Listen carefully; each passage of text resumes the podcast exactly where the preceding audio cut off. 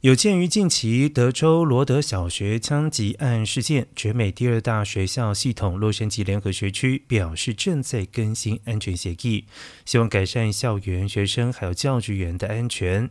学监卡瓦略表示，该学区将进行进驻评估程序。进一步限制学校在上课期间和非上课期间的入口数量，同时还将设计安全角落，以便让学童和教职员了解，在发生枪击案或者是其他紧急情况的时候，知道何处是学校最受保护的区域。